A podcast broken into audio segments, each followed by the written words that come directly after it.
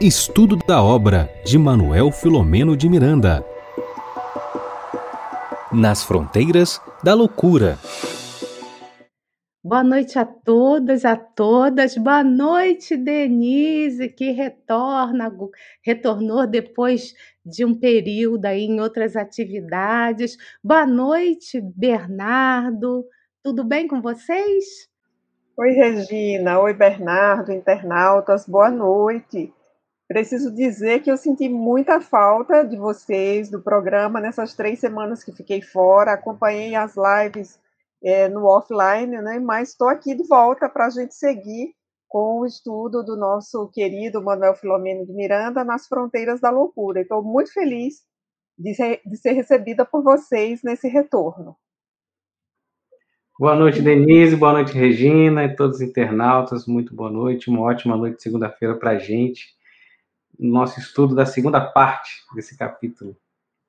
É, estamos na live de número 38, né? Muito importante. Vou botar até aqui embaixo para vocês, ó, o episódio 38 do capítulo 28, a segunda parte, os trabalhadores de recuperação, os trabalhos de recuperação. Hoje a gente vai estudar, tá errado ali, do 25 parágrafo a 61 né? E estamos nós, né? E se mais para frente, né? O Marcelo teve um problema no trabalho, ele conseguir chegar, ele vai estar aqui conosco também. Né? Então, é uma alegria estar com vocês, que estão sempre conosco aqui às segundas-feiras. É uma alegria também compartilhar essas informações, esses trabalhos com, as nossas, com os nossos outros parceiros de transmissão. Eu vou colocar aqui de novo, enquanto a Denise fala, porque a Denise ela está, né? Estamos em três dividimos em três o estudo e ela vai, vai fazer a abertura do estudo da noite de hoje. Então, enquanto ela fala, eu vou botar aqui de novo o nosso capítulo para vocês é, seguirem conosco, acharem no livro, né? Então, uma ótima, um ótimo estudo para todos nós. Então, agora eu vou passar a palavra para a Denise. Ok, Regina, muito obrigada. Antes de nós começarmos o estudo, Regina, eu queria saber se você está com Vida Feliz aí, para a gente fazer a leitura do Vida Feliz, né? Esqueci! Então, percebemos, percebemos, mas faz parte. Então, e... olha só, gente, eu leio aqui o Vida Feliz, o da segunda-feira passada foi o de 86, o capítulo 86, né? Então, nós tivemos uma live na quarta, 87, uma na sexta, 88, e agora tem o de número 89, que então eu faço o seguinte: eu leio, né? E um de vocês faz a prece. Tá bom? Vou pedir para o Bernardo fazer a pressa, porque como eu vou falar o primeiro bloco, para a gente ficar aqui com as falas bem divididas, tá bom, Bernardo? Então vamos. Então vamos lá. O capítulo 88 do livro Vida Feliz, né? E eu vou ler aqui para vocês. Ninguém resolverá os teus problemas se não te dispuseres a enfrentá-los e solucioná-los. Encontrarás quem te empreste uma soma a fim de resgatares uma dívida. Entretanto, o débito permanente, havendo somente mudança de credor. O amigo pode tornar-se um sirineu junto a ti, mas a cruz é pessoal e cada criatura tem o dever de conduzi-la até o seu calvário libertador. Desta forma, não sobrecarregues os teus afeiçoados com as tuas queixas, reclamações e problemas. Busca equacionar os teus problemas, um de cada vez, até vencê-los a todos. Vamos Possamos orar. elevar o nosso pensamento nessa noite de segunda-feira, agradecendo a oportunidade de estarmos aqui reunidos para que possamos sintonizar com os nossos amigos benfeitores, para que possamos receber todas essas emanações, esses fluidos que chegam aos nossos lares, né? Que compartilhamos é, durante a semana, que possamos ter então uma noite muito proveitosa desse estudo maravilhoso. Que assim seja. Muito bem. Antes da Denise começar, a gente esqueceu de mostrar, né, o livrinho. O protagonista da noite, ó, Nas Fronteiras da Loucura, de Manuel Filomeno de Miranda, com psicografia de Divaldo Pereira Franco, e a Denise de volta mostra a capa da versão, como o Marcelo fala, vintage, né? A versão mais antiga. Então, agora é com você, Denise. Ok, então vamos seguindo aqui com o nosso trabalho nessa noite. Já agradecemos a todos os internautas que estão conosco nos vários canais, estamos acompanhando aqui pelos comentários os internautas que estão entrando, nos cumprimentando, e nós devolvemos esse cumprimento de boa noite, de boas-vindas a todos os que nos acompanham nesse ao vivo do dia 17 de outubro e quem venha nos acompanhar depois, quando essa live estiver gravada. Muito bem, como disse a Regina, nós estamos no episódio de número 38 e o nosso foco é o capítulo de número 28 do livro Nas Fronteiras da Loucura. Quero lembrar para os internautas que na live anterior, que foi ao ar no dia 10, nós já fizemos os comentários da primeira parte deste capítulo. Para quem não anotou ainda ou não percebeu, esse capítulo tem 61 parágrafos e na live anterior nós já comentamos dos parágrafos de 1 a 24. Então, hoje nós vamos seguir dos parágrafos, aliás, do parágrafo 25 ao 61. Queremos lembrar também que esse capítulo é um capítulo, digamos, que traz um epílogo da principal trama que envolve esse, esse livro, Estou dizendo epílogo, nós ainda vamos ter alguns desdobramentos, me entusiasmei aqui, mas nós temos aqui já algumas resoluções importantes para o caso central desse livro, que é o caso Noemi.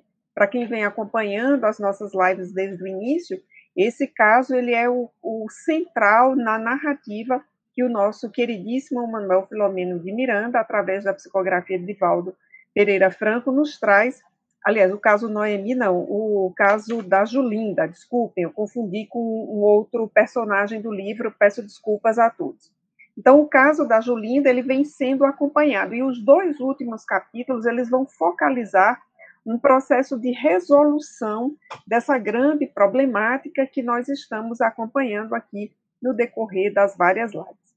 Então, focalizando agora dos parágrafos 25 ao 36, nós vamos ter a sequência daquilo que nós podemos chamar da exortação ao bom senso que o Dr. Bezerra de Menezes faz para com o Manuel, esse espírito e personagem que nós conhecemos nos últimos capítulos aqui dessa obra.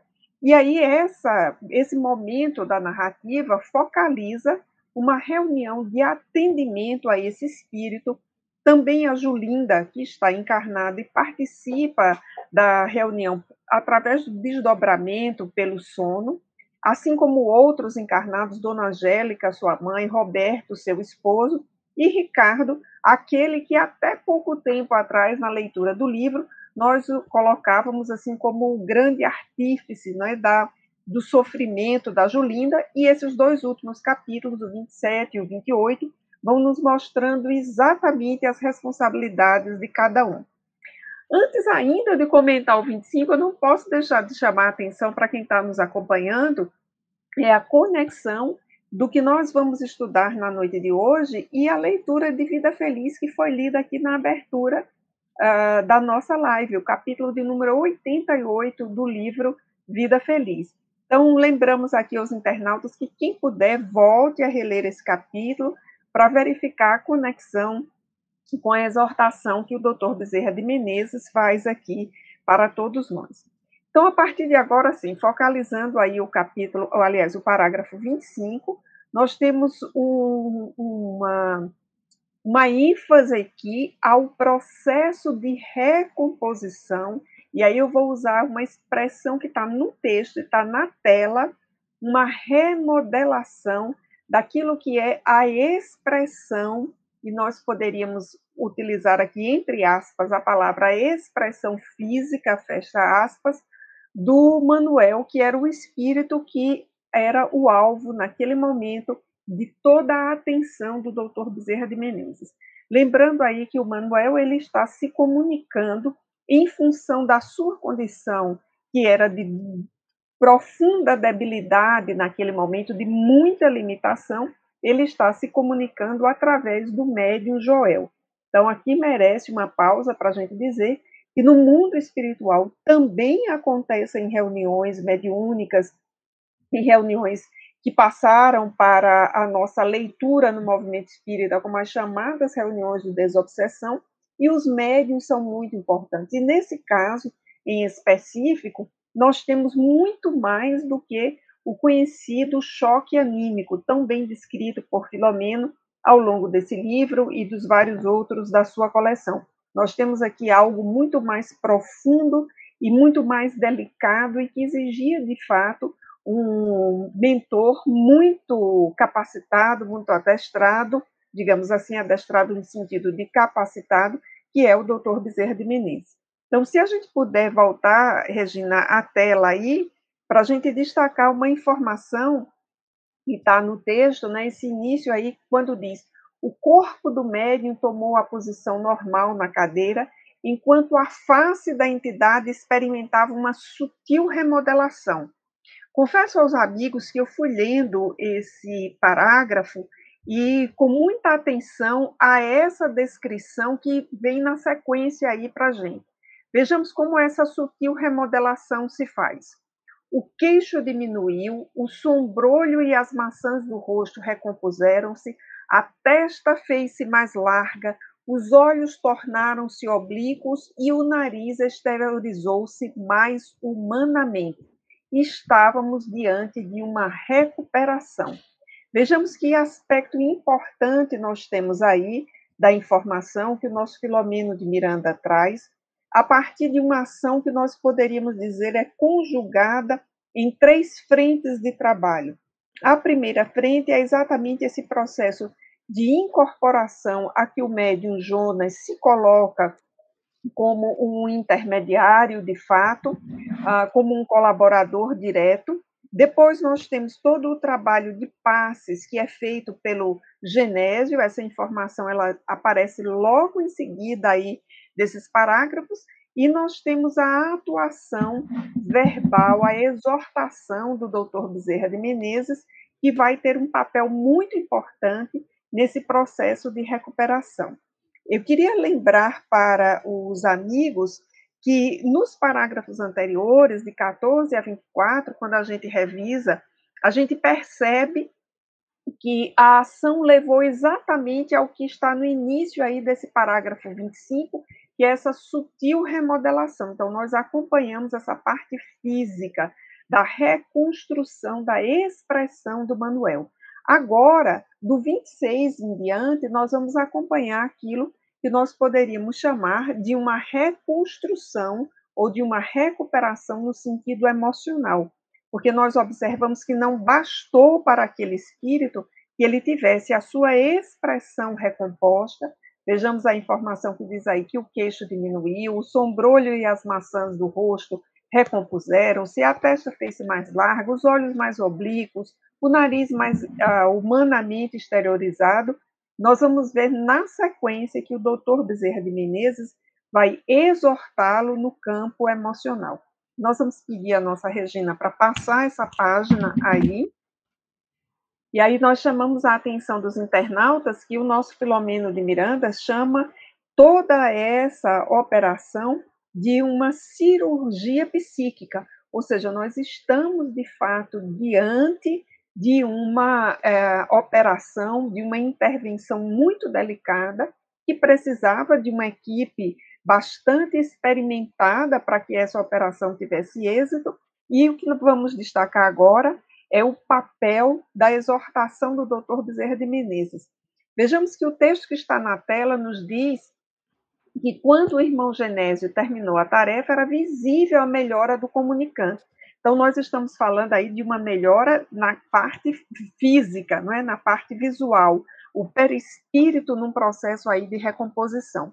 O que nos interessa, conforme adiantamos, é essa recomposição emocional. O texto diz de forma clara a, a fala do mentor: recorda agora o amor, inclina-te para o amor e desatrelarás a mente sofrida da cadeia do sofrimento uh, que te oprime. Então, eu queria inicialmente destacar isso, porque nós temos é, essa exortação do Dr. Bezerra de Menezes, fazendo com que o Manuel possa uh, ir em busca do seu estoque de amorosidade. E relendo esse texto na tarde de hoje, eu fiquei pensando na importância dos afetos para todos nós, o quanto ter experiências afetivas é importante. Se nós conseguíssemos dimensionar a importância do amor, do afeto em nossa vida, nós investiríamos, até egoisticamente, muito mais em ter amor e afeto, ah, porque isso é de fundamental importância. A grande recuperação do Manuel é exatamente agora esse processo de recordar quem ele amava e quem ele sabia que o amava. Então, o doutor Bezerra de Menezes vai auxiliá-lo nesse processo de rememoração. Por isso, continua exortando, dizendo: Recorda-te de Joana, da sua ternura, da ama e protetora que a acolheu no desequilíbrio mental e deixa-te dulcificar por essas evocações. Então vejamos que exortação profunda é, para que o Manuel buscasse na memória esses links afetivos, ele pudesse trazer essas cenas, ele pudesse se emocionar de novo. E veja como esse, essa emoção ela é perene, passaram-se séculos e ela não acabou. Ao rememorar, o esse espírito vai sentir novamente o benefício dessa experiência de amorosidade.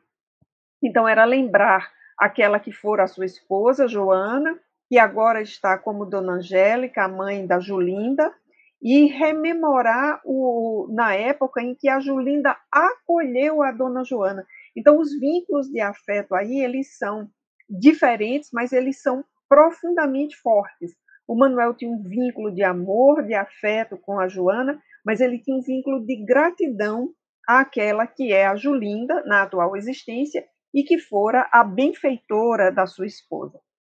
E aí o doutor Bezerra de Menezes, eh, Regina, Bernardo, internautas, ele começa aquilo que para mim é uma espécie de fiança, né? ele começa a garantir ao Manuel que esse processo de recomposição é um processo que lhe fará bem e que ele fará essa recomposição a partir da convivência com amores da sua vida. Aí o doutor Bezerra de Menezes começa a listar. Vejamos que ele diz: a benfeitora da tua esposa receber-te-á como filho. No caso, é a Julinda. Mas aí vejamos a condição: vai recebê-lo como filho ao lado do teu adversário, que te protegerá, impedindo ambos que novos sofrimentos desabem sobre ti. Então, a Julinda estava aí cotada para uma grande tarefa. Ela receberia na proposta aí organizada pelo Dr. Bezerra de Menezes, o Manuel e o Ricardo como filhos. Então, a, a condição de gestar a ambos, nós, vamos, nós vemos aí no capítulo que eles vão renascer com diferença de, de idade entre eles, mas a condição de a Julinda gestá-lo, de eles conviverem, de receberem do Roberto que está se dispondo a ser o pai de ambos, e nós vemos a informação de que o Roberto não está diretamente vinculado a essa trama, como Julinda, mas que se dispõe a colaborar, a Dona Angélica, que se dispõe a acompanhar, sobretudo, o Manuel. Então, isso é um processo que eu anotei aqui para mim como um processo de fiança, ou seja, um processo de garantia. É, o doutor Bezerra de Menezes está exortando o Manuel ao, a acolher essa proposta de reencarnação dando as garantias de que será um evento, uma empreitada, um projeto de sucesso. Aí nós vamos seguir um pouquinho no texto para destacarmos é, outros aspectos que são importantes e que são aspectos daquilo que nós já vimos nos parágrafos passados, que é a relação de causa e efeito, ou seja, da lei de causa e efeito. Então, o doutor Bezerra de Menezes vai é, continuar essa conversa aí com o Manuel, essa, essa exortação, dizendo que é, o que ele sofreu na condição inicial de escravo e depois o que ele sofreu a, acompanhando a traição familiar não eram sem sentido. Então, nós podemos inferir aí que há um passado mais amplo, não é? um passado que não estava é, claramente resolvido e que enredou esses espíritos, basicamente esse triângulo aí, que nós conhecemos agora pelos nomes de Julinda, Manuel e Ricardo, e que eles vêm aí há três existências já, sem conseguir dar o salto qualitativo é, no campo da amorosidade. Então, vejamos que o, o finalzinho dessa página que está aí na tela é uma conclamação para que o Manuel comece a pensar que ele já poderia ter dado um salto qualitativo nessa situação se ele houvesse procurado entender as causas, a lógica, é, as relações que ali estavam estabelecidas para o seu processo uh, de crescimento. Mas não foi o que aconteceu até o momento, tal como nós vimos nesse capítulo. E aí, na sequência do texto, né, uh, o próprio doutor Bezerra de Menezes vai trazer ali uma verdade muito clara e muito dura para o Manuel, mas necessária para aquele momento. E o meu destaque para isso seria que é uma verdade necessária, muito dura, mas dita com muita amorosidade, a ponto de esse espírito não se sentir condenado a um processo a, de, de purgar aquilo que ele havia feito, porque a fala do Dr. Bezerra de Menezes está aí perpassada de amorosidade. Então, o benfeitor o exorta, não é? para que ele agora aceite as mãos que são a ele dirigidas em socorro e eleve-se. Então, é um, um pedido aí é, de um porte muito elevado e a, a amorosidade, como dissemos, perpassando esse momento. E aí começa novamente aquele item da fiança, como eu disse, né? Doutor Bezerra de Menezes vai dizer: a nossa Joana está aqui conosco ser-te-á avó desvelada. Então, vejamos esse papel importantíssimo nas relações familiares, que é o papel que cabe aos avós, e para muitos espíritos reencarnantes, ter essa conexão com os avós é um fator de sucesso no seu processo existencial, porque são espíritos com laços de afetividade e que vão exatamente fazer uma espécie de colchão emocional para os reencarnantes, e isso é decisivo nesse processo de, de sucesso, é, sobretudo quando vinculações é, de relacionamento precisam ser refeitas, precisam ser ressignificadas, precisam ser reconstruídas, como no caso aí do nosso Manuel e do Ricardo, e, e, e do Ricardo em relação a Julinda. Então, esses laços precisam ser refeitos. E o doutor Bezerra de Menezes, então, ele afiança aí para o Manuel a presença da Joana. E na sequência, nós vamos ter aí uma informação bastante importante e um gesto que para mim foi o um gesto assim de sensibilidade nesse capítulo. A informação importante que nós vamos ter vai estar na sequência aí dessa página é que a reencarnação sublima os laços de afeto ampliando a dimensão do amor que deixa de ser a escravidão pelo desejo a fim de transformar-se na libertação pela felicidade.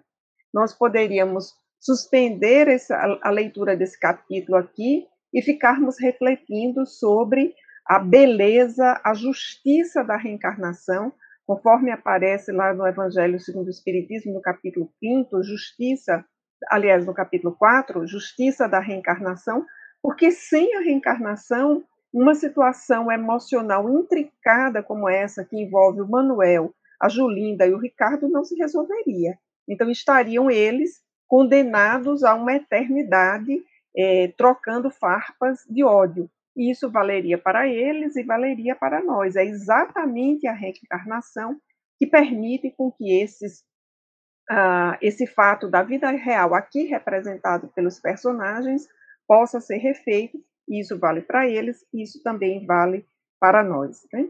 Então, essa informação gostaria bastante destacado, a Regina já deixou aí em azul para nós, para que nós meditemos sobre a justiça da reencarnação.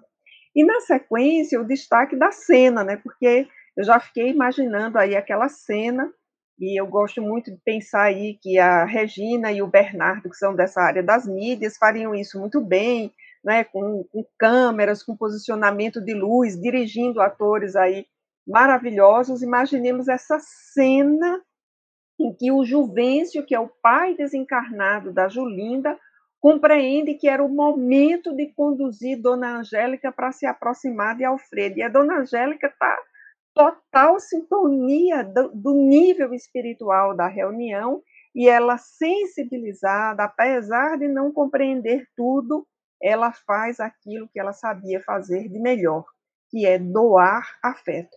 Então ela levanta-se, ela é conduzida pelo Juvencio para abraçar o Manuel que está semi-incorporado, aliás, está incorporado, desculpem, o semi está incorporado no Jonas. Então, é um abraço que é um abraço intervidas, porque ela abraça o Jonas, que é o médium que ali está, e através do Jonas essas vibrações chegam ao Manuel, que sente. Né? Então, esse é o momento, assim, para mim, do clímax dessa reunião, porque é quando o Manuel, que antes era todo ódio, já está com uma lembrança da amorosidade ali, a, revocada pelo Dr. Bezerra de Menezes, ele vai sentir agora, mais do que nunca, essa afetividade, porque ele lembra-se da Joana como a sua esposa, que é agora a dona Angélica, que será a sua avó, e ele tem uma conexão profunda com ela. Vejamos que o texto diz: o espírito sentiu o amplexo afetuoso e comoveu-se. Quer dizer, o amplexo é o abraço, arfando e chorando copiosamente. Então, é aquele momento da catarse. Isso era necessário para esse espírito.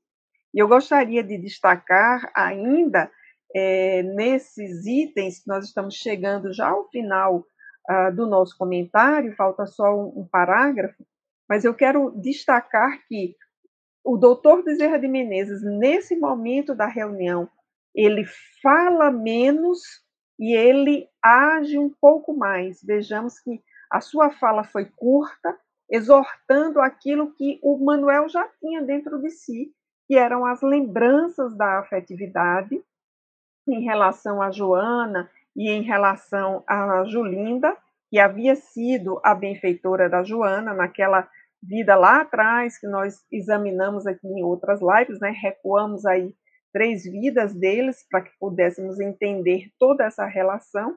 Então, o doutor Bezerra de Menezes faz com que essa lembrança seja trazida à tona, e aí ele promove exatamente esse processo final, que é profundamente libertador e terapêutico, que é esse abraço da dona Julinda, que na verdade abraça o jo Jonas, a, a, em quem o Manuel está incorporado, psiquicamente ali vinculado, e ele recebe essa cota de energia amorosa que é decisiva para esse processo aí que começou lá atrás com o passe de Genésio, remodelando a expressão fisionômica do Manuel, esse processo acabar de se construir.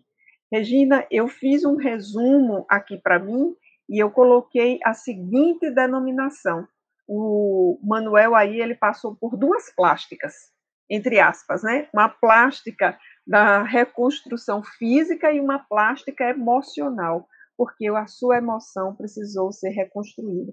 E eu queria muito destacar isso, porque é essa reconstrução emocional que é decisiva para que aquela outra, psiquicamente, da reconstrução aí da forma, possa ter sentido, possa se concretizar, possa dar resultado. Né?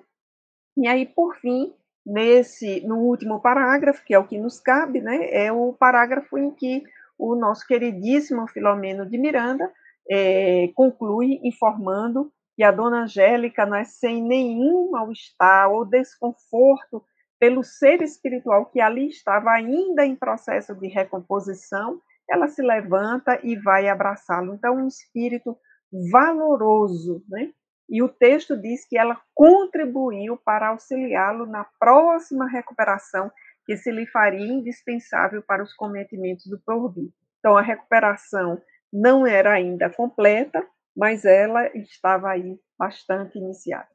Por fim, por fim, para concluir aqui os meus comentários nessa noite, eu queria lembrar para todos os internautas que nos acompanham que nessa fala do Dr. Bezerra de Menezes, na sua forma de agir, nós temos a modelar a atuação daquele companheiro que na reunião mediúnica se dedica ao que outrora chamava-se a doutrinação e que mais recentemente, com muita propriedade, se chama diálogo fraterno na reunião mediúnica.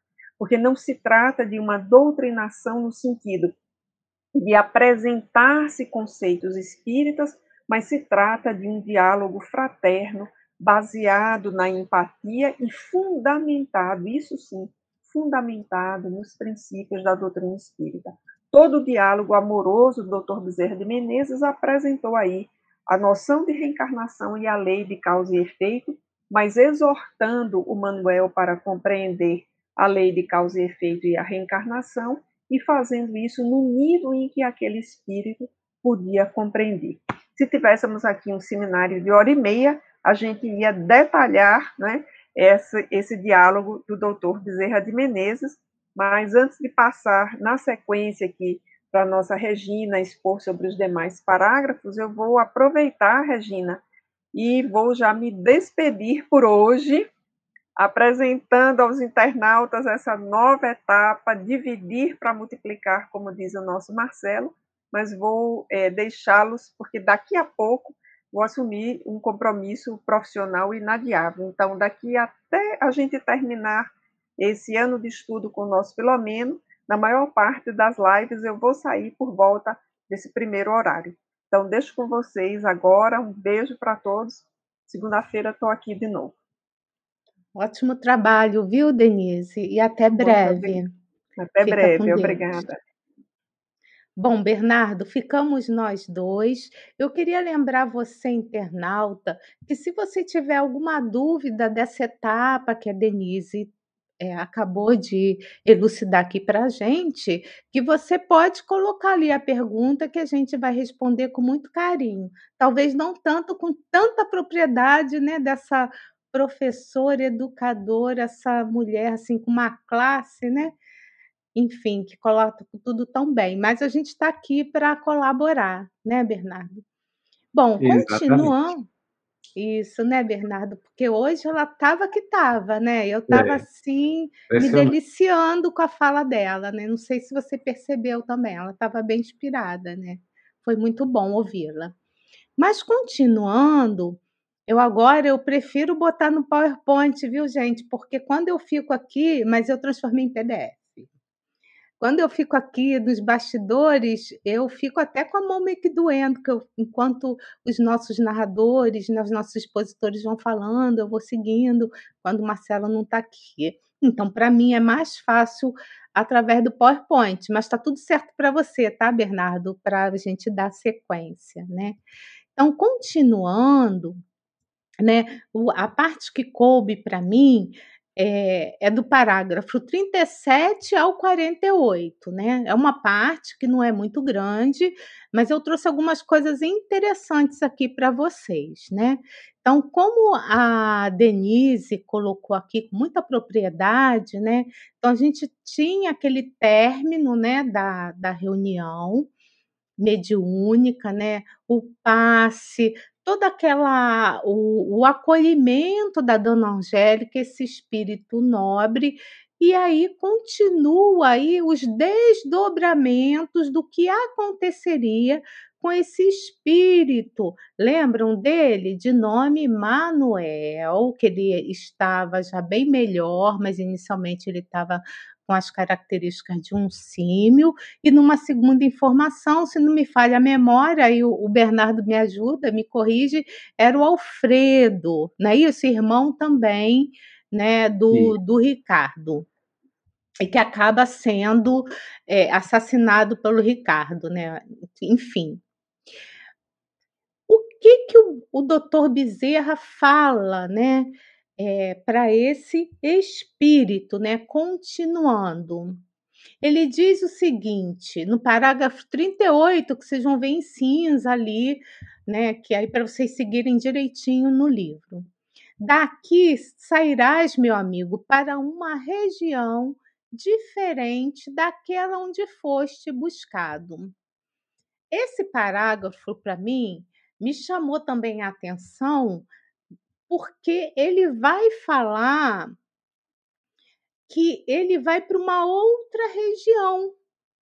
E que região seria essa? A gente, ele não vai explicitar exatamente, né, o nome da reunião, mas ele vai, o nome da região, mas ele vai dizer que era para o tratamento. E aí me chamou a atenção eu resolvi trazer para vocês, mas muito brevemente mesmo. São dois slides que vão sair um pouquinho é, é, desse do, do estudo, quer dizer, é o estudo do livro, mas vai, vai ficar um pouquinho fora dos parágrafos, porque eu me lembrei né, dessa passagem que está em João, que dessas muitas moradas da casa do, do nosso pai. João, o Jesus fala assim, né? Não se turbe o vosso coração. Credes em Deus, credes também em mim. Na casa do meu pai há muitas moradas.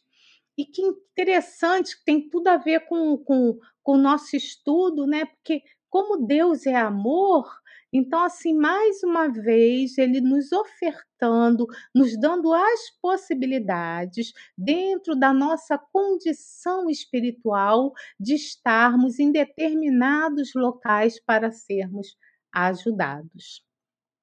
Continuando, e é só mais esse slidezinho, né? É, eu resolvi trazer três só, né? Algumas regiões na cidade, porque a gente, nesse livro, principalmente no passado, que nas fronteiras da loucura, não, no rumo do mundo de regeneração, lembra, Bernardo? A gente falou daquele dos, dos abismos, né? Nós falamos, não, o Manuel Filomeno de Miranda trouxe a informação né, de locais das furnas, locais assim abismais, né, muito muito endurecidos. Então assim, para cada situação espiritual de cada um de nós, a gente vai ser o que atraído para determinada região. E aqui eu trouxe apenas citei só três regiões que da erraticidade, né? Ou seja, de quando estamos desencarnados, né? Então a gente vai ver que há mundos transitórios. Então esses mundos, né? Eles existem é, e eles servem para, como é bem está bem colocado aqui, mundos transitórios, por um período para que o o espírito se recupere. Então, existem esses mundos transitórios, ou mesmo os mundos transitórios para que haja determinadas reuniões, isso existe. Nós vamos ver colônias e a gente vai ver postos de socorros, né? A gente viu vários, está vendo vários aqui nas fronteiras da loucura esses postos de socorro. E eu lembrei, né, no caso que eu fiquei pensando assim, para onde, né, a imaginação fértil, para onde vão levar esse espírito? Porque se ele está saindo daquela região ali, ele também não vai para o posto de socorro ali que fica na, é, fica na região da central do Brasil. Vocês lembram disso? Naquela região central né, do Rio de Janeiro, ele vai para outro local. Porque ele vai o quê? Para ser o quê? Tratado. Então ele pode ter ido né, para uma colônia espiritual, pode ter ido para um posto de socorro, que é onde eu acredito mais, porque nas colônias né, o, o, as colônias espirituais, apesar de ter tratamentos, né, a gente vai ver lá no nosso lar, né, que tem os ministérios, e tem um ministério só focado para isso, né, para o tratamento, mas a situação dele era tão grave que eu me lembrei que eu adoro esse livro, é um livro de capa nova, eu falo muito dele aqui, dos mensageiros que eu me lembrei que nesse livro aqui trata de um posto de socorro vinculada a uma colônia chamada Campo da Paz. E essa, esse posto de socorro, ele fica no umbral. Aí vocês vão falar assim: ah, mas um posto de socorro no umbral? É, no umbral. Eles fazem ali o tratamento com essas criaturas para que elas despertem, mas precisa ser naquele local por conta da densidade do espírito a densidade do corpo do espírito, da situação do espírito. Então, por isso que existe essas regiões para socorrer esses espíritos. Então ele pode, provavelmente ele foi, né? Eu não vi, não, não achei no livro para um desses postos de socorro em nosso lar. Em nosso lar, não, nos mensageiros, nós vamos ver é esse posto de socorro vinculado a uma colônia né, espiritual, que é o campo da paz. Vamos encontrar também, isso é só para efeito assim de, de, de estudo, né? Para que vocês possam é, ir cada vez mais se aprofundando nesses temas, né? A gente vai ver que nós temos assim é, no, no, livro Obreiros da Vida Eterna, ele vai trazer também, lá no capítulo 4, referência à casa transitória de Fabiano. E a gente vê isso no, no mundo espírita, né? Nos, nas lives, nas palestras, e aí, gente, eu estou dando as dicas de onde achar nesses livros, né? No mundo maior, a gente vai ver o lar de Cipriana e vários postos de socorro, escolas, né? Entre a terra e o céu, a gente vai ver também o lar de bênção e por aí vai, tá, gente? Então não falta aqui nessa obra que a gente está estudando, a gente está vendo vários locais de ajuda. E por que há isso? Porque os espíritos, né? É, os espíritos, eles não, não falam que no bem não há ociosidade. Então, é, não há lugar para inércia para quem quer fazer o bem. Então, todos se ajudam, né? Todos se ajudam para o quê? Para um bem maior, um bem geral maior sabe, para todos nós. Então é sempre um ajudando o outro. Então aí ele foi levado para um local desses. Tá bom, gente? Então voltando aqui para o nosso texto, foi é, continuando no parágrafo 39, para onde ele foi para esse para esse local para ter um tratamento adequado para a situação dele. Por quê? que algumas faculdades, porque como ele estava em forma de símio anteriormente, né, foram que adormecidas. E aí ele precisa de um período para quê, gente? Sensacional para ele conseguir se elevar, né? Se colocar, crescer até quem? O nosso mestre Jesus. Então precisa, não é assim, ah, saiu da reunião mediúnica, teve abraço, mudou o perispírito e tal, então pronto, vamos reencarnar. Não, ele precisa de um tempo, ele precisa entender, ele precisa acreditar. E principalmente ele precisa ter tudo isso, não só na mente, mas principalmente no seu coração. Ele precisa estar preparado. Eu lembro muito bem do livro Memórias de um Suicida, que o espírito ali, o Camilo, ele demorou muito, né? Ele foi um dos últimos daquele grupo que foi resgatado, né? Ele como suicida, ele foi um dos últimos para voltar no corpo de carne, porque ele sabia o que esperava e ele tinha, ele ficou estudando, estudando ali e ele, assim, protelou o máximo, mas quando ele viu que não tinha mais jeito, porque senão ele ia ficar também ali, ele precisava voltar, passar por aquela dificuldade por conta da lei de causa e efeito, e aí ele foi um dos últimos daquele grupo, se não me falha a memória, até o último, para ele voltar, para poder né, passar pelo processo educativo. Então, é, no parágrafo 40, o Filomeno fala que dentro de poucos anos, ele não explicita quantos anos, mas de poucos. Então a gente acredita, quer dizer que a gente acredita tudo exposição, né, Bernardo? 10 anos, talvez, 15 anos, sei lá, 8 anos, aí eu não sei, mas são poucos anos, tá?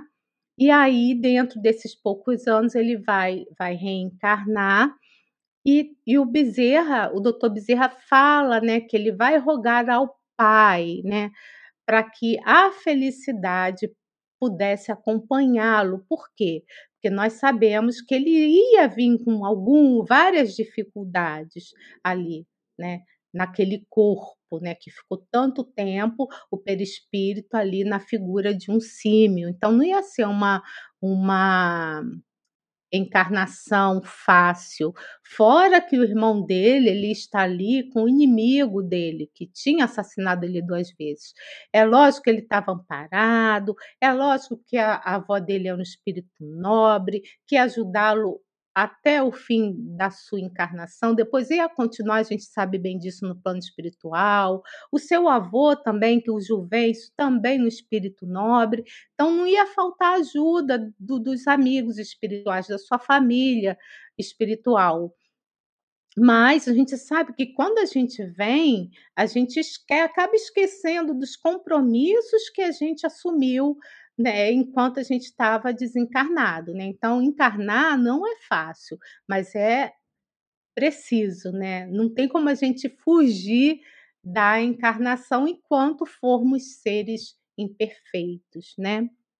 No 41, ainda o Bezerra dá outro outra dica para ele, né, para que ele não esqueça desse momento. Olha não esqueça, porque foi um momento especial, que é aquele divisor de águas, né? Então você segue.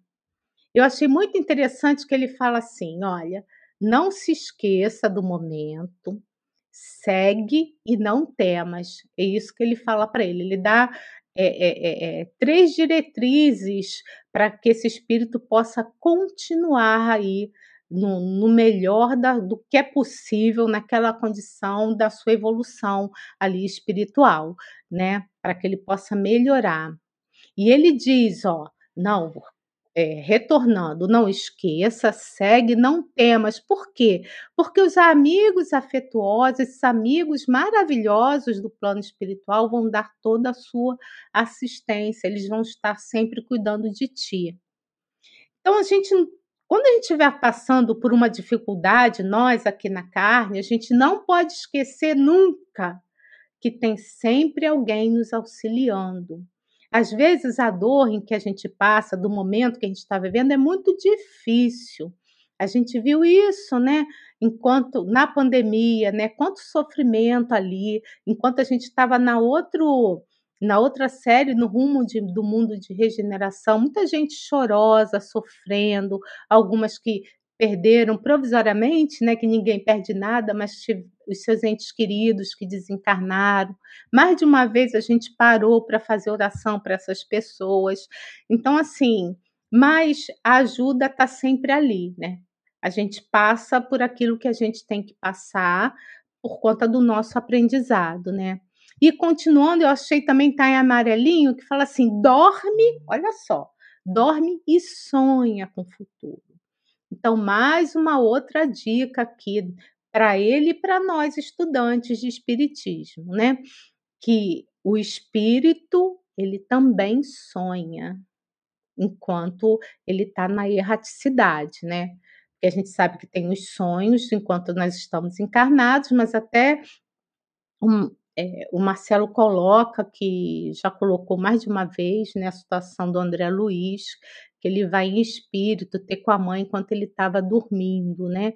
E, e, os sonhos do espírito é mais ou menos isso, mas aqui muito mais do que uma esperança para esse espírito com tantas dificuldades, né?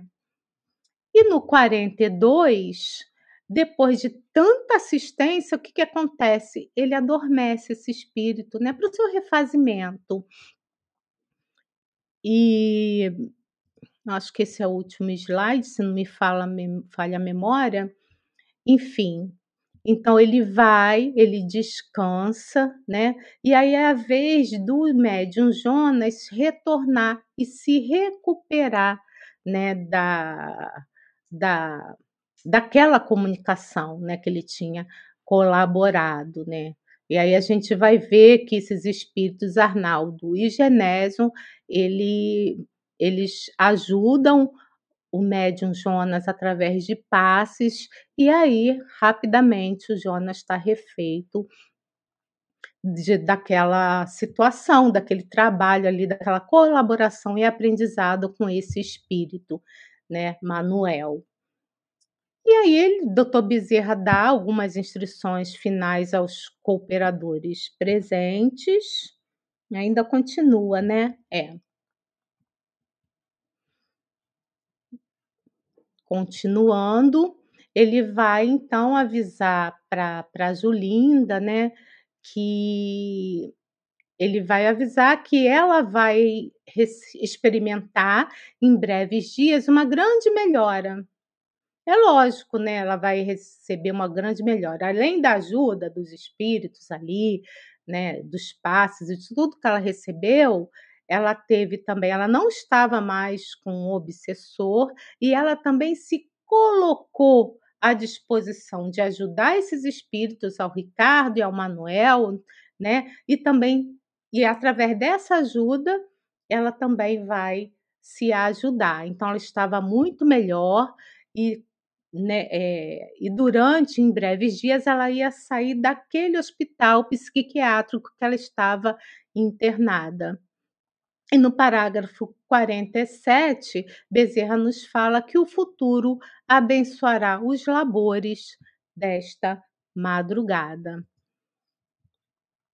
Então, os irmãos Juvencio, Dona Angélica e Roberto, Roberto, lembrando que Juvencio era o pai da Julinda, o Juvencio estava desencarnado, Dona Angélica, mãe da Julinda, estava encarnada e Roberto era o marido da Julinda, estava encarnado, tá? Comovidos, olhava o abençoado doutor Bezerra com a gratidão que as palavras não podiam exteriorizar, mas que alcançam o coração magnânimo do nobre servidor de Jesus antes de passar para o Bernardo, eu quero lembrar que isso não é uma ficção, isso aconteceu e todos nós somos ajudados, viu, gente? Então não existe é, espírito que assim, ah, esse aqui é o meu predileto, então eu vou cuidar e aquele outro eu não vou cuidar. A ajuda ela sempre existe e ela existe para todos, né? E o que será, né? Que oração é essa, né? Comovida que o doutor Bezerra de Menezes vai fazer agora, hein, Bernardo? O que você acha? É isso mesmo, Regina. Eu estava pensando exatamente isso quando você terminou aí, é que eu ia falar. Quando a gente está com um livro espírita na mão, é, de trabalhadores sérios, de trabalhadores alinhados com Cristo. Nós temos ali em mãos a nossa história. Nós temos histórias que, nos, que, que não, não coisas que aconteceram, que, que só aqueles espíritos têm essa oportunidade, né? Ou passaram por aquelas dificuldades, como se a gente tivesse assistindo é, uma dramaturgia de novela, de filme que a gente isso aqui é algo que acontece, que acontece diariamente, né? São coisas que estão ali é, que muitas vezes os nossos olhos não enxergam. Assim como essas ações que vão acontecendo durante as orações do Dr. Bezerra de Menezes, né? Que ele começa ali e fala no silêncio, na paz é, do ambiente, começam as vibrações superiores e ouviram o doutor Bezerra dizer. Então, imagine esse ambiente no qual o doutor Bezerra, após todo esse, esse enlace, né, todo esse caminhar, todas essas ações para que os espíritos pudessem começar a dar mais um passo nas suas regenerações, para que possam dar mais um passo a caminho das suas felicidades verdadeiras, desamarrando aqueles nós do passado, né? É, a gente começa com a oração, né, do Dr. Bezerra de Menezes. Ele fala ali, ó, Senhor Jesus, nesse dia que amanhece a oportunidade nova, nós te louvamos pela dádiva do amor que ele significa, abençoando a nossa tentativa do, do serviço edificante. Ele representa o teu amor, é, clarificando nossas horas. E horas aqui, o Dr. Bezerra vai mais à frente também vai falar sobre horas. Então, é, a importância da gente valorizar as horas, da importância da gente, é, em, é, gente clarificar as horas. Que horas podem ser essas também? Né? Na nossa meditação singela, trazemos aqui a parábola dos trabalhadores da vinha, dos, dos trabalhadores da última hora, que a gente possa fazer essa meditação que é não, não, não, não é medido também a quantidade de horas que você trabalha, mas naquela hora que você trabalha, naquela hora que você foi chamado, aquela qualidade, a qualidade da sua hora, né? Sejamos então esses trabalhadores dessa última hora que é dada essa oportunidade a, a pensa nessa sua encarnação como uma hora, né? Como esse momento, como essa essa oportunidade de você ter a qualidade. Então, não quantas encarnações, mas a encarnação que eu estou ali, que eu estou tendo como a hora para que eu possa trabalhar, né?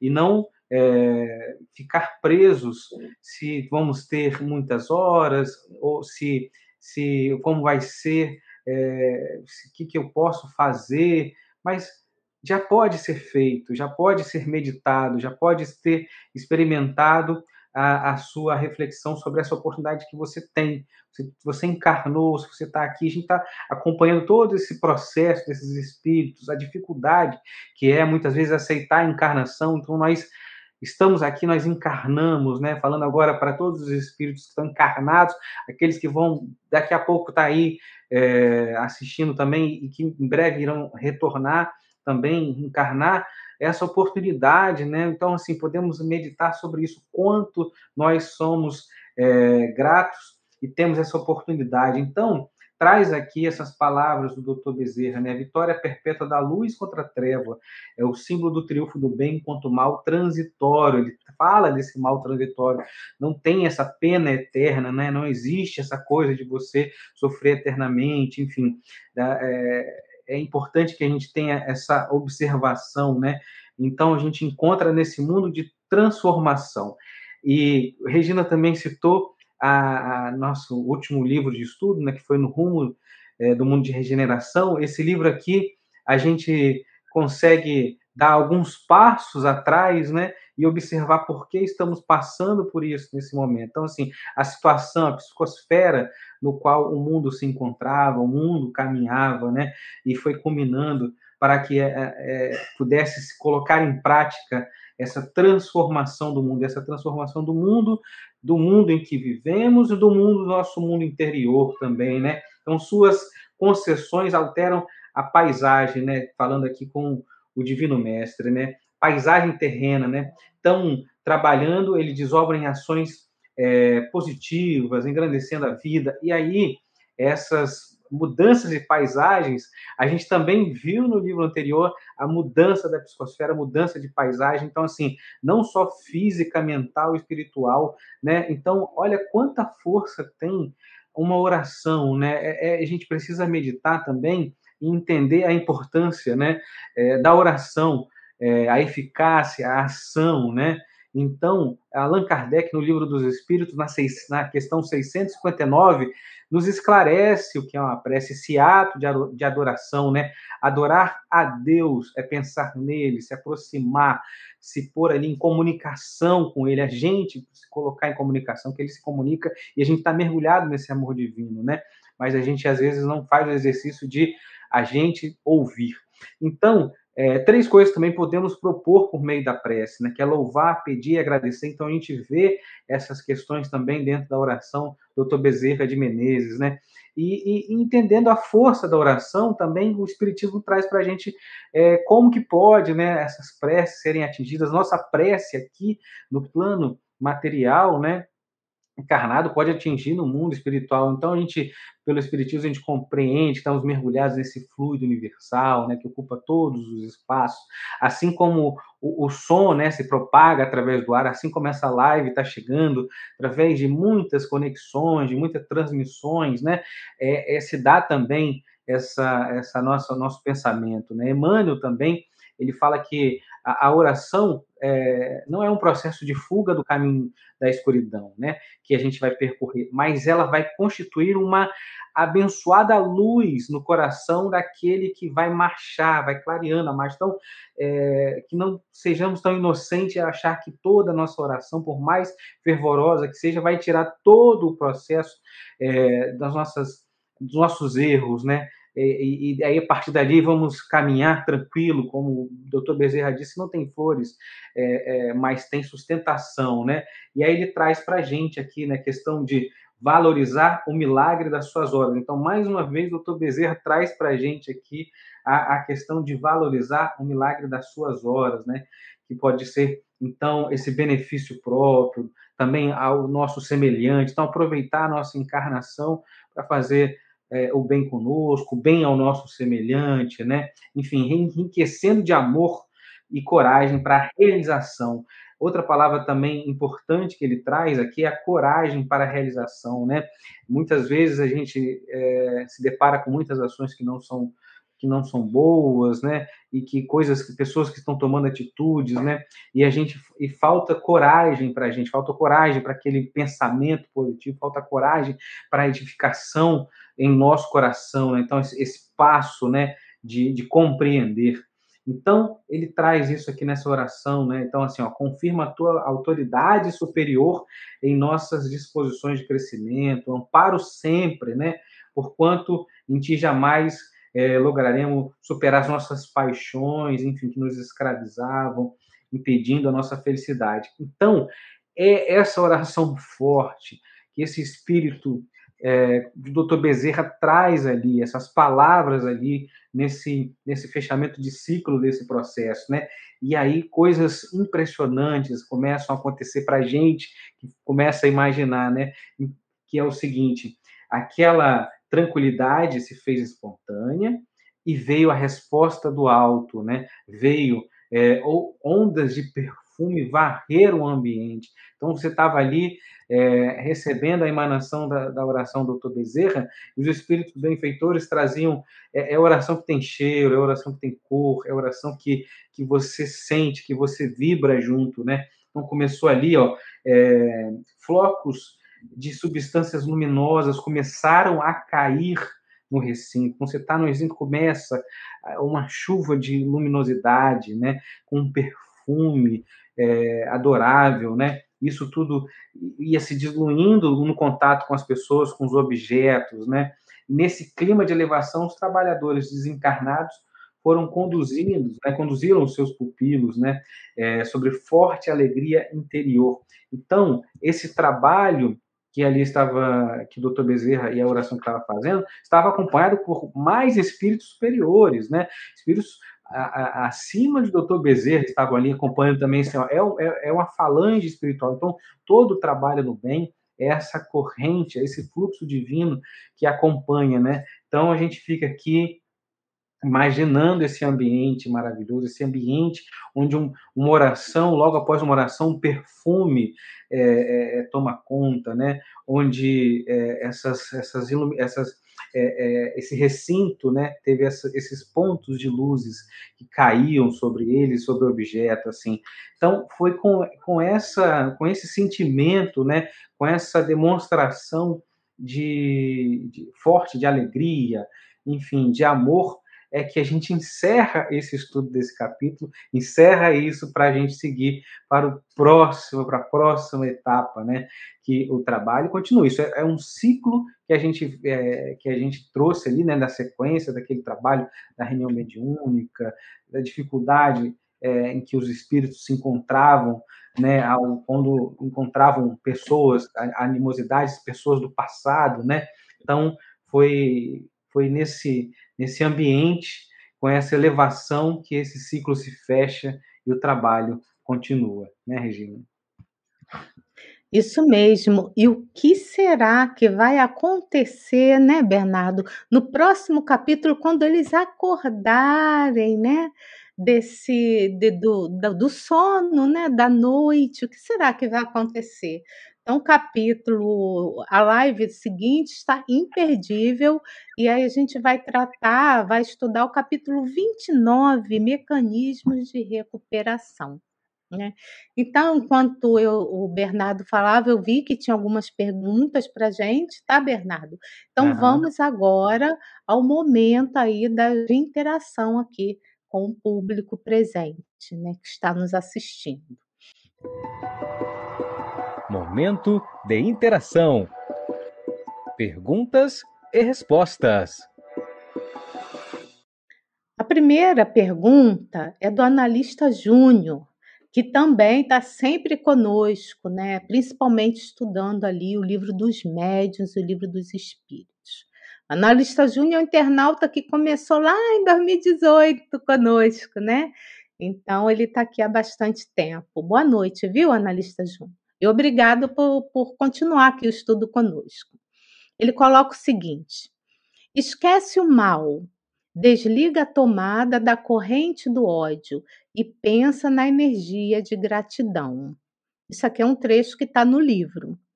A meu ver, na maioria dos casos, são necessárias várias encarnações para que isso ocorra, Poderiam comentar? Ele botou poderiam, então pode ser qualquer um dos nós, pode ser os dois. Quer comentar, Bernardo?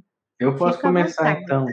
É, eu acho muito interessante porque a gente faz essa, essa análise, né? É, se são assim, várias encarnações para que a gente possa resgatar a, né, os problemas, né, o avançar. É, primeiro é importante a gente observar, com as histórias que ele traz aqui, várias oportunidades e encarnações foram dadas, né? Cabia ao espírito é, como queria se portar diante das provas, das expiações. Então, não necessariamente são várias encarnações para por causa de um, pro, de um problema. O que a gente pode ver é que a gente vai agravando o nosso problema dependendo da situação no qual a gente vai é, vai passando pelaquela prova e vai se distanciando é, de Deus, né? vai se distanciando do que do nosso propósito, do que, do que a gente vai se rebelando. Né? Então, assim, aqui foram várias encarnações que foram dadas e a situação ia se agravando, mas ao mesmo tempo, outros espíritos e espíritos fraternos, é, você pode observar como já estavam mais evoluídos. A própria Angélica, né, a, a, a mãe, como ela também era encarnada na mesma época da, deles, né? E aí você só vai ter notícia que ela já estava amparando, né? É, aqueles espíritos no qual ela conviveu junto e passou por dores é, não iguais, mas semelhantes, né? E muito fortes. Então ela é, cabia ao espírito mostrar. Então não necessariamente, né, Regina, é, precisa de muitas encarnações para depende do, do espírito, né? É, depende da vontade de querer se modificar. E isso é de ordem muito pessoal, porque cada um tem a sua dificuldade. Então, de repente, o que é fácil para mim é difícil para Bernardo. Né? Então, de repente, para o Bernardo ele vai ter uma situação que é fácil e para mim vai ser difícil viver aquilo. Por quê? Porque nós somos espíritos é, imortais, mas nós somos indivíduos. Tivemos a nossa encarnação, as nossas várias encarnações, o nosso aprendizado de forma diferenciada. Então, de repente, eu estou só colocando como uma suposição. Eu posso lidar melhor com a ira, talvez, não sei. Mas, de repente, o Bernardo pode não se dar tão bem com a mentira, sabe? Coisas desse gênero. Então, não tem nenhum espírito igual ao outro. E nem não dá para dizer assim, ah, ele, aquele espírito vai superar as suas dificuldades, que para ele foi fácil.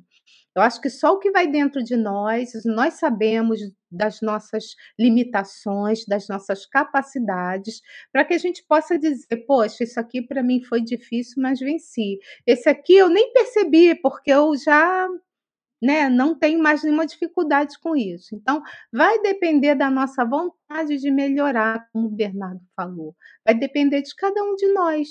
Né? Então, por isso que estudar Espiritismo é muito bom, porque a gente sabe que tem uma lei de causa e efeito. e que Deus é justo e bom e tudo o que acontece conosco é para o nosso próprio bem. Então é simples assim, né? Quer colocar mais alguma coisa, Bernardo? Não, Não? tá.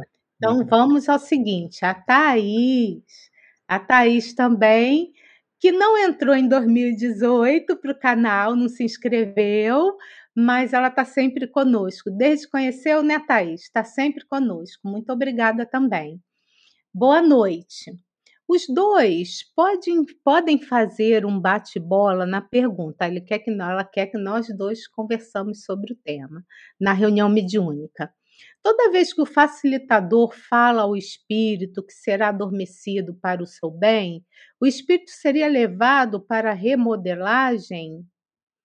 Bom, essa remodelagem, eu não entendi muito bem a remodelagem, mas vamos lá, de reunião mediúnica eu conheço um pouquinho, né? Então, quando o que você chamou de facilitador, a gente pode chamar também de esclarecedor, lembrando que Kardec chamava de doutrinador, então são todos têm a mesma função. O nome é que muda, mas não importa. Facilitador, doutrinador, né, ou esclarecedor, todos têm a mesma função. Ele, na verdade, ele está ali sendo intuído. Né? Então, ele está sendo intuído para que o espírito adormeça, porque numa reunião mediúnica tem o, o médium que vai, vai dar ali a comunicação do espírito que tá, vai em tratamento, mas o aqui, como ela colocou, o facilitador ele pode não ser um médio ostensivo, mas ele tem a intuição.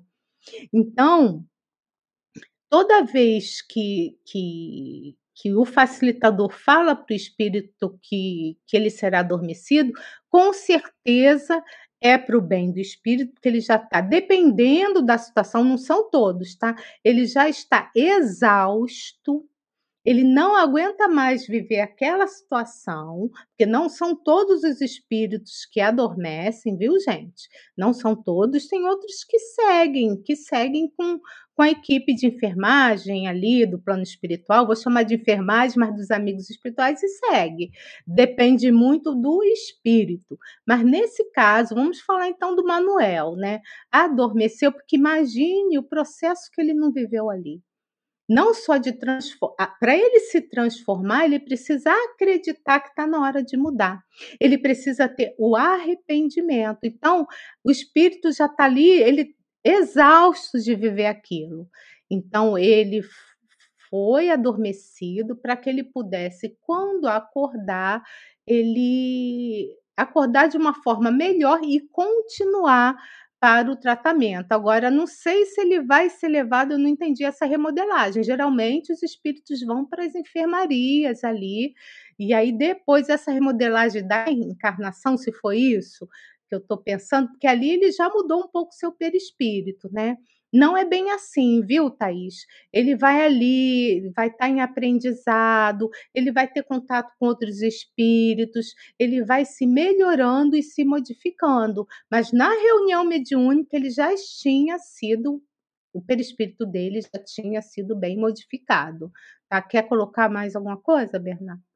Não, é isso mesmo, que no caso, né, quando o espírito está adormecido, depende de, de, como ele se demonstra, né, como se está. Nesse caso, a gente viu como estava bastante transformado, transfigurado em outra, de forma símia, né, mas é, no caso de ser o espírito adormeceu e vai ter uma remodelagem, se for uma né, questão de como se apresenta, nem sempre é de acordo com como cada espírito se mostra ali na reunião, que às vezes o espírito pode é, se mostrar de forma bem, né, como a gente é, já nessa encarnação se mostra, né, de, de, ser humano, mas ele precisa adormecer para passar por algum processo de, de, de, de reparo para a sua reencarnação, não de, de remodelagem espiritual, né. Agora, a Renata sim. pergunta assim: essa região que o abnegado mentor Bezerra de Menezes se refere poderia ser a casa transitória, Regina? Ela pergunta para mim, mas a gente responde, tá, Bernardo? Olha, não seria bem uma casa transitória, um local específico, né? Um posto de socorro, uma colônia, um local que ele ia ficar ele precisava de aprendizado também. Vamos lembrar do, do André Luiz, né, que é mais fácil, todo mundo lia o livro de André Luiz, não estava nessa situação desse símio. Mas ele ficou ali um ano trabalhando em aprendizado. Vocês lembram disso? Para ele poder assumir alguma tarefinha. E no caso do, do espírito do, do Camilo, de Memórias de, de um Suicídio, ele ficou anos. E é o que o Manuel Filomeno de Miranda narra, né, que quem fala, na verdade, é o doutor Bezerra de Menezes. Alguns anos ele vai precisar ficar ali, então ele vai precisar de ter contato com outros espíritos, ele vai precisar de tratamento, porque não é assim, né? Teve a reunião mediúnica, acabou, tratou, próximo, não, vai demorar, ele vai precisar de muita ajuda, não é isso, Bernardo? É exatamente o que você falou, né? Há muitas, a gente tem é, uma visão, às vezes, quando a gente não tem o aprofundamento do estudo, né? Uma visão ainda muito é, é infantil, né? De quando desencarna, quando morre, quando, né, enfim, que vai para o céu e que não vai fazer nada, que vai curtir, vai descansar. Então, por isso, quando se coloca ali que são anos de trabalho locais, é porque existe muita tarefa, muito trabalho à disposição para os espíritos, né? Isso isso a gente colocar na, na, na, na posição de que a gente está auxiliando. Fora que nós precisamos de muito auxílio, né? Então, toda a nossa encarnação, estamos aqui, há, uma, há muitos espíritos que estão nos acompanhando, que estão ali auxiliando no nosso dia a dia. Então, assim, é, esse trabalho se dá nisso. Então, assim, são anos, mas, é, como diz é, o espírita, quando fala que são chegados os tempos, ainda vai levar alguns milênios ainda pela frente. Então, esses anos de Dr. Bezerra são uhum. muitos anos para a gente nessa visão material nossa. É isso mesmo. Olha, eu tenho aqui, é, já, já é uma coisa que a gente já pode dar já a dica, né? Aí, a eu não sei se a Ponira Oliveira ou Laponira, ela fala o seguinte para gente, né? Boa noite. Visto que está chegando ao final do estudo desta grande obra, já pensaram, amigos, no próximo livro? Já qual é mesmo, Bernardo, o próximo livro? Mas já pode falar já? É... Pode falar, porque a gente já conversou entre a gente, né? É, o pessoal é, comprando. Gente... É, porque é exatamente para as pessoas irem comprando, é nos bastidores, não é esse que a gente vai estudar? Não, os bastidores foi o primeiro, é grilhões partidos. Ah, grilhões partidos, isso aí, a gente vai estudar. É porque é tudo muito vem. parecido, nomes, é. né? Então a gente já estudou. Olha só, gente, nos bastidores da obsessão, série completa. Depois nós estudamos Tramas do Destino, série completa. Tramas do Destino foi estudado junto com o livro No Rumo do Mundo de Regeneração, que a gente para tudo, opa, para estudar, porque tava, falava de pandemia, a gente estava na pandemia, né? E agora a gente está estudando Nas Fronteiras da Loucura e o próximo livro será Grilhões Partidos, que, segundo a Denise, é o livro preferido dela e eu vou dizer que para o meu, para mim também. Eu gosto bastante desse livro. Também tem um começar a ler também, se quiser. É, mas ó, o livro ele vai começar ano que vem. A gente dá um é. descanso, né? E aí, ano que vem, a gente retorna com o estudo dos livros de Manuel Flamengo de Miranda. E a Thaís, ela só faz uma fala aqui, viu, Bernardo? Ela diz o seguinte: que ela não, ela não entrou em 2018, mas está inscrita no canal. E desde que eu conheci, a gente sabe, viu, Thaís? Quando conheceu a gente, não deixe mais. Ela está sempre presente em todas as lives, deixando seus comentários. Muito legal, né, Bernardo? A Thaís, assim, está sempre conosco. Então, tem para você ainda, né? A gente vai falar das inscrições, vou deixar para o Bernardo falar para se inscrever no canal, que tem muita gente que assiste a gente, mas não está inscrito. mas vamos deixar aí o recadinho do Marcelo, que eu vi agora, ele disse assim: Olá, amigos, saudades de vocês, ainda no trabalho, acompanhei o que pude. Eu tenho quase certeza que ele não teve muito tempo de acompanhar nada, não, mas ele queria muito ter participado conosco hoje mas não deu. Aí ele bota aqui, abraço ao Bernardo, Denise e um beijinho para Regina. Beijo, meu bem. Fica com Deus. Então, aqui, ó, ele botou, ele, ele tá acompanhando agora o final aqui, ó. Ele É, botou tá aqui, ó, presente. Bernardo, já pode falar sim, ó. Aqui, Tá no chat. grilhões partidos. Muito bem. Então, vou passar para o Bernardo para ele fazer o nosso grande comunicador, porque eu aqui, eu só sou bem intencionado, mas quem é formado e quem trabalha com isso profissionalmente, com comunicação, é o Bernardo, comunicação, cinema, ele que é o formado aqui. Eu só sou assim alguém que que tenta dar o melhor aqui nesse canal, né? Que tenta dar o meu melhor mesmo porque eu gosto dessa parte aí de design e tal. Mas o profissional é o Bernardo. Vamos lá, Bernardo. Vamos lá. Ó, já botei aqui, ó. Então, aproveitando que a Thaís falou que ela é inscrita, se inscreve no nosso canal. Muita gente, a gente, eu sei que muitos dados às vezes trazem para a gente o YouTube que a maioria das pessoas assistem e não são inscritas. Então, se inscreve no canal, aproveita. Quando você se inscreve, tem um sininho ali do lado, você clica no sininho, se ativa o quê? Que aí você, toda vez que tiver um vídeo novo, você vai receber um e-mail, uma notificação, é, para que você possa acompanhar em mais detalhes, não acontecer de, olha, esse vídeo foi postado, nem tinha visto, porque faltou clicar no sininho. Então, se inscreve, curte também, que quando você curte, você faz com que o YouTube é, disponibilize e entregue para mais pessoas. A gente fala muito da questão do algoritmo, né? É, se está entregando, é, como é que faz para chegar. Muitas vezes a gente segue pessoas, a gente nem vê o que as pessoas colocam, quase isso, porque o algoritmo precisa entender que aquilo ali é relevante. Então, vamos evangelizar o algoritmo, como diz o Marcelo, com a sua curtida, com o seu like. Isso. Temos também o que que eu já ia esquecendo? O aplicativo, que é então assim uma coisa maravilhosa, que é de graça para quem tem Apple, para quem tem Android, né, iPhone. É, você baixa, você entra lá, procura na, na loja, é, é, de graça, Espiritismo e Mediunidade, baixa o aplicativo, que aí você vai ter todos os conteúdos, você pode ouvir durante o dia, é, rever lives, ouvir estudos antigos, enfim, pesquisar, navegar pelo aplicativo, que é maravilhoso, que já fica ali, então, salvo no seu celular. Isso mesmo, né, Bernardo? Lembrando que é gratuito, como ele falou, e que ali tá tudo juntinho, né? Tem os podcasts ali também, que vocês podem estudar. Eu tenho que fazer uma animaçãozinha para os podcasts, mas também tem todos os podcasts ali das nossas lives. Bom, como o Bernardo fez a prece de encerramento, né, Bernardo? Você de quer falar início, né? de início? Uhum. Eu vou fazer a de encerramento. Você quer falar mais alguma coisa? Não só é só mandar um abraço para o Marcelo que está vendo, para a Denise, e muito obrigado. E até semana que vem, se Deus quiser, né? Beijo grande, Bernardo. Vou me botar aqui.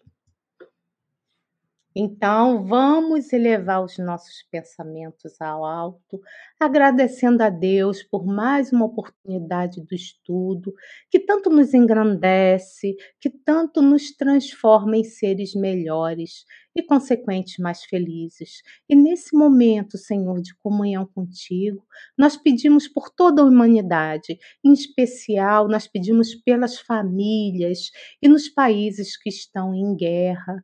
Ajuda-nos, Senhor, porque sabemos que somos seres ainda muito inferiores e que precisamos e vamos sempre precisar da Sua ajuda. Que possamos ter uma ótima noite, uma ótima semana. Muito obrigado, Senhor, tudo, por tudo, que assim seja. Graças a Deus.